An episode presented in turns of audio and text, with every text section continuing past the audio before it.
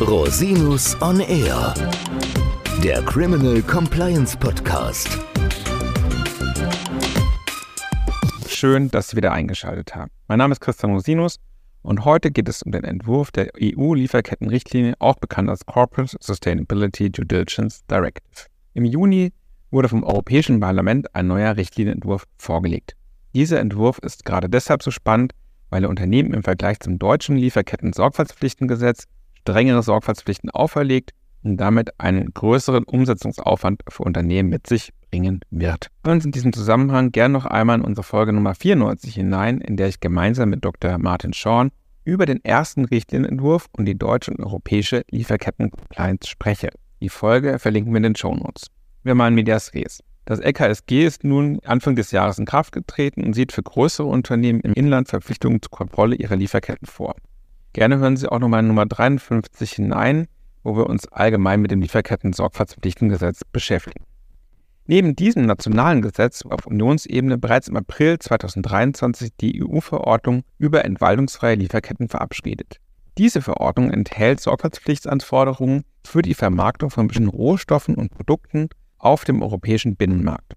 Auch hierzu gibt es eine Folge, die wir in den Shownotes veröffentlicht haben.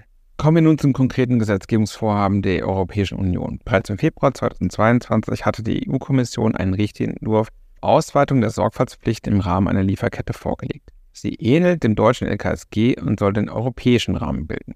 Am 1. Juni 2023 nun stimmte die Mehrheit des Europäischen Parlaments für eine Verschärfung des ursprünglichen Gesetzesvorschlags der EU-Kommission.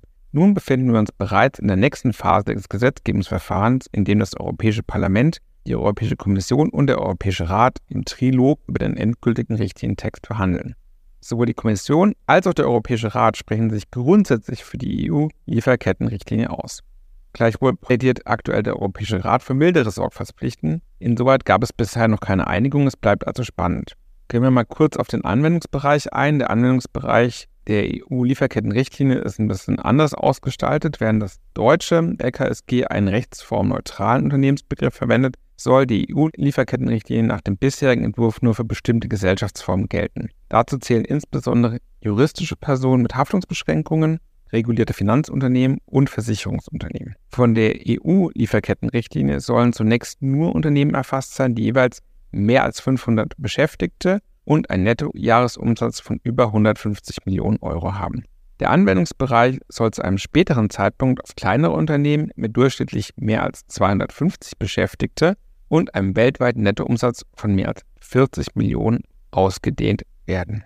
Die Sorgfaltspflichten beziehen sich auf die gesamte Wertschöpfungskette. Diese umfasst die eigene Geschäftstätigkeit, Tochtergesellschaften, direkte Lieferanten, indirekte Lieferanten, sofern das Unternehmen eine etablierte Geschäftsbeziehung unterhält, die Nutzung und Entsorgung der Produkte.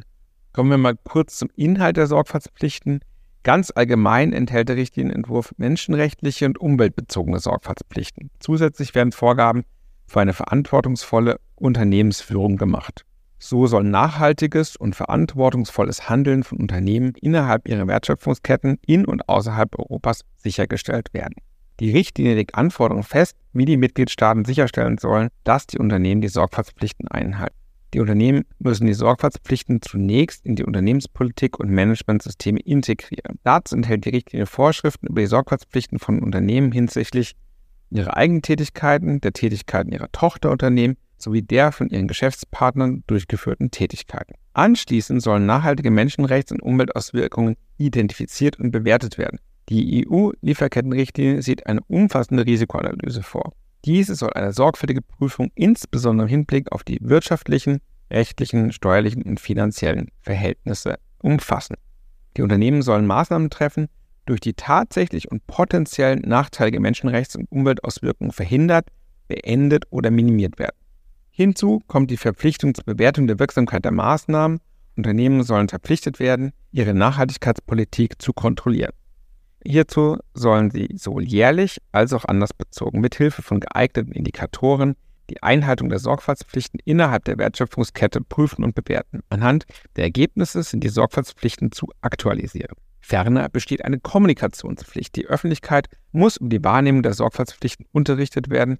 Hierzu gehört ein jährlich zu veröffentlichter Bericht des Unternehmens. Daneben sind im Falle von Zuwiderhandlungen Abhilfemaßnahmen bereitzustellen Es ist ein Beschwerdeverfahren einzurichten. Unternehmen sollen eine bevollmächtigte Person zur Entgegennahme von Mitteilungen der Aufsichtsbehörden ernennen. Dessen Funktion ähneln dem Menschenrechtsbeauftragten nach dem deutschen LKSG.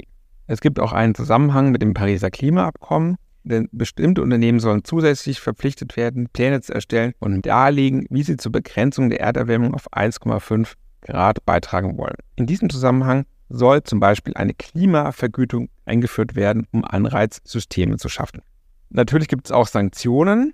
Der Richterentwurf sieht umsatzbezogene Geldbußen vor. Verstöße sollen mit bis zu 5% des globalen Umsatzes belegt werden können. Eine Kooperation mit den Behörden sowie die eigene Aufarbeitung von nachteiligen Auswirkungen soll bei etwaigen Sanktionen positiv berücksichtigt werden können. Daneben sieht der Richterentwurf einen zivilrechtlichen Haftungstatbestand vor, Danach haftet ein Unternehmen, wenn vorsätzlich oder fahrlässig versäumt wurde, Pflichten zur Vermeidung und Beseitigung potenzieller negativer Auswirkungen nachzukommen. Der hierdurch entstandene Schaden einer natürlichen oder juristischen Person ist vollständig zu entschädigen.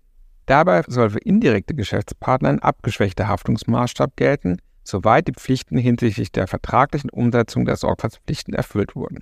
Eine der Folgen dieses Richtlinienentwurfs könnte natürlich sein, dass kleine und mittelständische Unternehmen wie auch schon beim Lieferketten-Sorgfaltspflichtengesetz, indirekt mit in den Anwendungsbereich einbezogen werden, denn Großunternehmen können die an sie gerichteten Anforderungen einfach an die Zulieferer weitergeben und müssen das im Zweifel auch. Natürlich ist dabei die Herausforderung, dass kleine und mittlere Unternehmen oft nicht die finanziellen und personellen Ressourcen haben, um diese Anforderungen zu erfüllen. Insoweit wird das sicherlich ein Drahtseilakt werden. Da bleibt natürlich abzuwarten, wie sich der Richtlinienentwurf am Ende präsentieren wird, nachdem er durch das Europäische Parlament gegangen wurde. Erfahrungsgemäß dauert natürlich dieser europäische Gesetzgebungsprozess noch eine relativ lange Zeit. Dennoch dürfte es für die Unternehmen sinnvoll sein, sich schon bei der Umsetzung des LKSG damit zu beschäftigen, dass bald zusätzliche Regelungen in Kraft treten könnten. Es bleibt natürlich abzuwarten, ob und inwieweit der jetzige Richtlinienentwurf sich durchsetzen wird. Wir halten Sie auf den Laufenden. Herzlichen Dank, dass Sie sich wieder die Zeit genommen haben, Podcast zu hören. Falls Sie Fragen haben, wenden Sie sich bitte jederzeit gerne an mich unter info at rosinus-on-r.com. Bis zum nächsten Mal. Ich freue mich auf Sie. Der Podcast stellt lediglich einen allgemeinen Überblick über rechtliche Themen dar und ersetzt selbstverständlich keine Rechtsberatung zu konkreten Fragestellungen im Einzelfall. Bei Fragen wenden Sie sich an Rechtsanwältinnen und Rechtsanwälte Ihres Vertrauens, natürlich auch gerne an uns. www.rosinus-on-r.com oder unter www.rosinus-partner.com.